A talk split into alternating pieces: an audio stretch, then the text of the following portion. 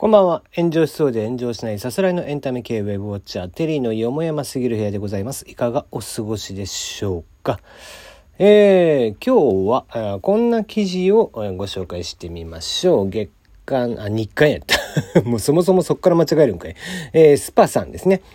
えー、家で漫画と本9000冊が読み放題絶対に、えー、住みたくなる面白物件ということで、えー、日刊スパさんですね。こちらが、えー、まあ様々な、えー、面白い物件ですね。まあ物件プラスアルファみたいな、えー、面白い物件をちょっとご紹介していました。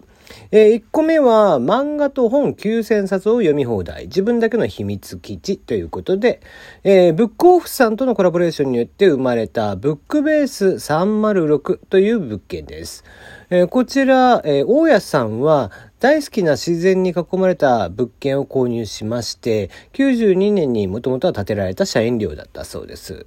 1階に大きな食堂があって、ここを共用スペースとして何か活用しようと、ブックオフさんとのコラボが実現。結果としては入居者のために9000冊の本と漫画が読み放題という憩いの場所ができたそうです。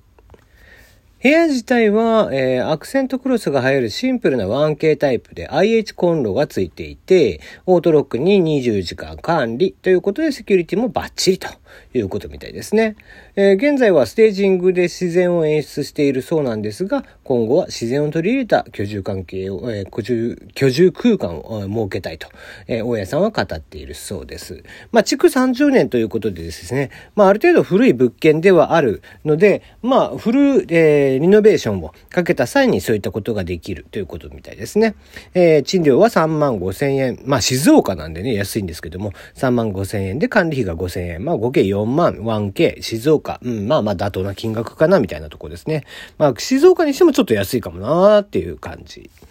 えー、続いてが芸能人の卵がこぞって入居ということで、築49年のボロアパート、こちらを780万円で購入しまして、890万円かけてフルリノベーションしました。西調布ドローン大家というところ。えー、一室を完全防音の劇場ルームにしたということで、まあ、なので、え声優さんとか俳優さん、歌手を目指したり、アーティストを目指したり、えー、ダンスをしたりとか、そういったことで、えー、練習室に使えるということで、こちらは非常にいいですよね。えー、東京都京都府にある、調布市にある賃料が、えー、6万1000の物件。なんと、ペット以外でも楽器も OK ということで、ただし、地区は50年で 1K で3室だけ、えー、ということみたいですね。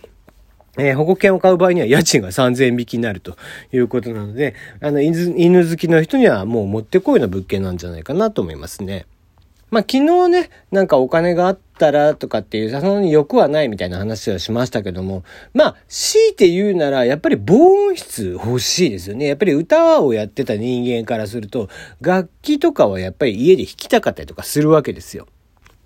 で、もっと言うと、実はこの歌ってのが一番厄介で、あの、音大の人とか当然ながら防音の部屋を探すんですけども、防音の部屋ってですね、実は一番、えー、音をやっぱり響かせてしまうのは、まあ一個は、一番、えー、響くのはピアノですね。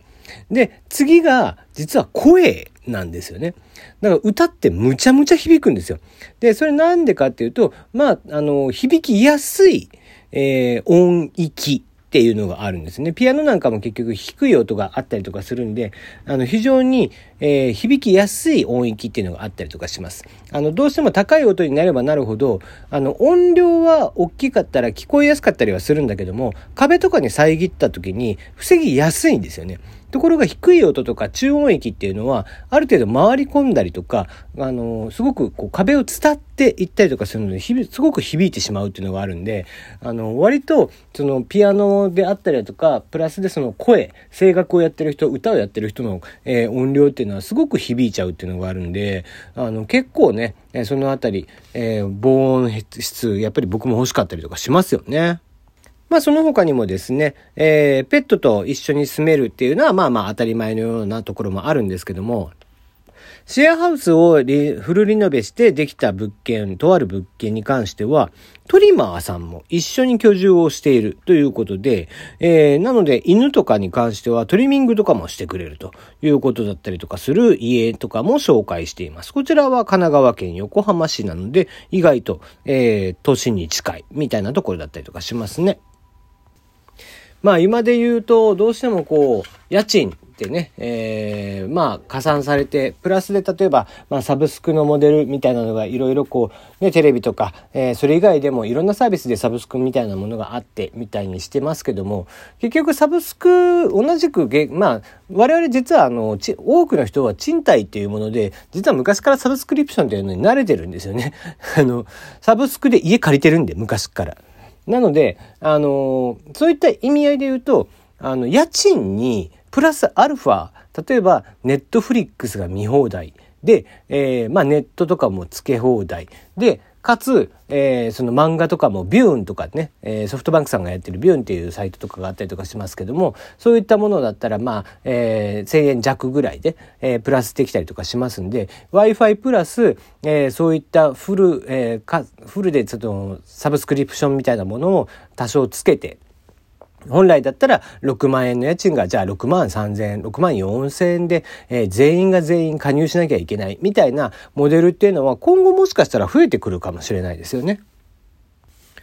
単純に家借りてインターネット使い放題ぐらいまでだったらあるのかもしれないけども、あとはまあケーブルテレビがちょっとついてるとかね、そういったものはあるのかもしれないんだけども、プラスで、ま、ネットフリックスみたいな、え、動画配信サイトであったりだとか、漫画読み放題とかっていうね、えーただ家賃で、えー、住む家だけを探すんじゃなくて、より住みやすい、より快適に過ごせる環境っていうのの、えー、提供みたいなことにしていかないと、まあ、特に都心なんかだったら、まあ、割とそれのか、ね、えーまあ、ある程度立地が良ければ、交通の便が良ければ、すぐに埋まるのかもしれないんですけども、ちょっと地方に行くと、やっぱりプラスアルファあった方が、絶対に、その家の魅力みたいなのは増すんでね。えー、なので自分がまあ宝くじ当たったらこう地方でね博多ぐらいで、えー、マンション1個購入して、えー、そういう形で家賃プラス上乗せして、え、全員加入みたいな、え、モデルっていうのもあってもいいのかなみたいなことはちょっと思ったりはしますね。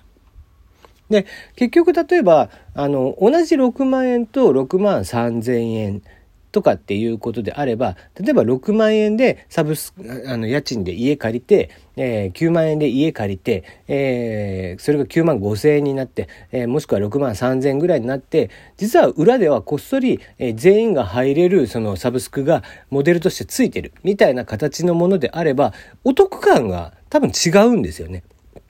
だから9万円で何もついてなくて自分で何かしら選んで入るのと9万5千円で最初から入っているみたいなのでは全然そのお得感みたいなのが違ったりとかするんで意外とあのそれだけでもあのマンションの魅力になったりとかするのかななんていうふうには思ったりもしますね。うんで、えー、まあ話変わっちゃうんですけども、あのー、まあ宝くじとかがね、もし当たったらじゃあ何するかみたいな、10億円当たったら何するかみたいな話によくなりますけども、よくはなんねえか。まあ夢のまた夢なんでね、えー、そんなことはないのかもしれないんですけども、えー、自分だったら何するかとかっていうのを考えた時に、あの、まあ、当然ながら自分のね、あの、持ち家は買うとかそういうのはあるんかもしれないんですけども、まあ、投資案件としては、じゃあ何するかっていうと、僕だったらラブホテル買いますね。はい。えー、ちょっと、えー、ま、郊外に近くて古くなってきたラブホテルとかを1個丸ごと購入して、それをフルフルリニューアルかけて、えー、最新の設備とかにして提供する。みたいなことをするかな。あの、ラブホテルですね、実は投資対象としてはすごく良くて、あの、原価率もすごい低いんですよ。かつ、回転率が非常に高いので、あの、ラブホテルっていうのは、まあ一日のうち、まあ休憩とかでね、一室でも埋まれば、そこそこ、えっ、ー、と、赤は防げるぐらいの、確か、あの、話だったりとかするはずなので、なので、そう考えると、あの、ラブホテルっていうのは非常に投資案件としてはいい、あの、そこまで赤が出ない。えー、まあ割と堅調な、えー、数字が出せる物件だったりとかするんですよね。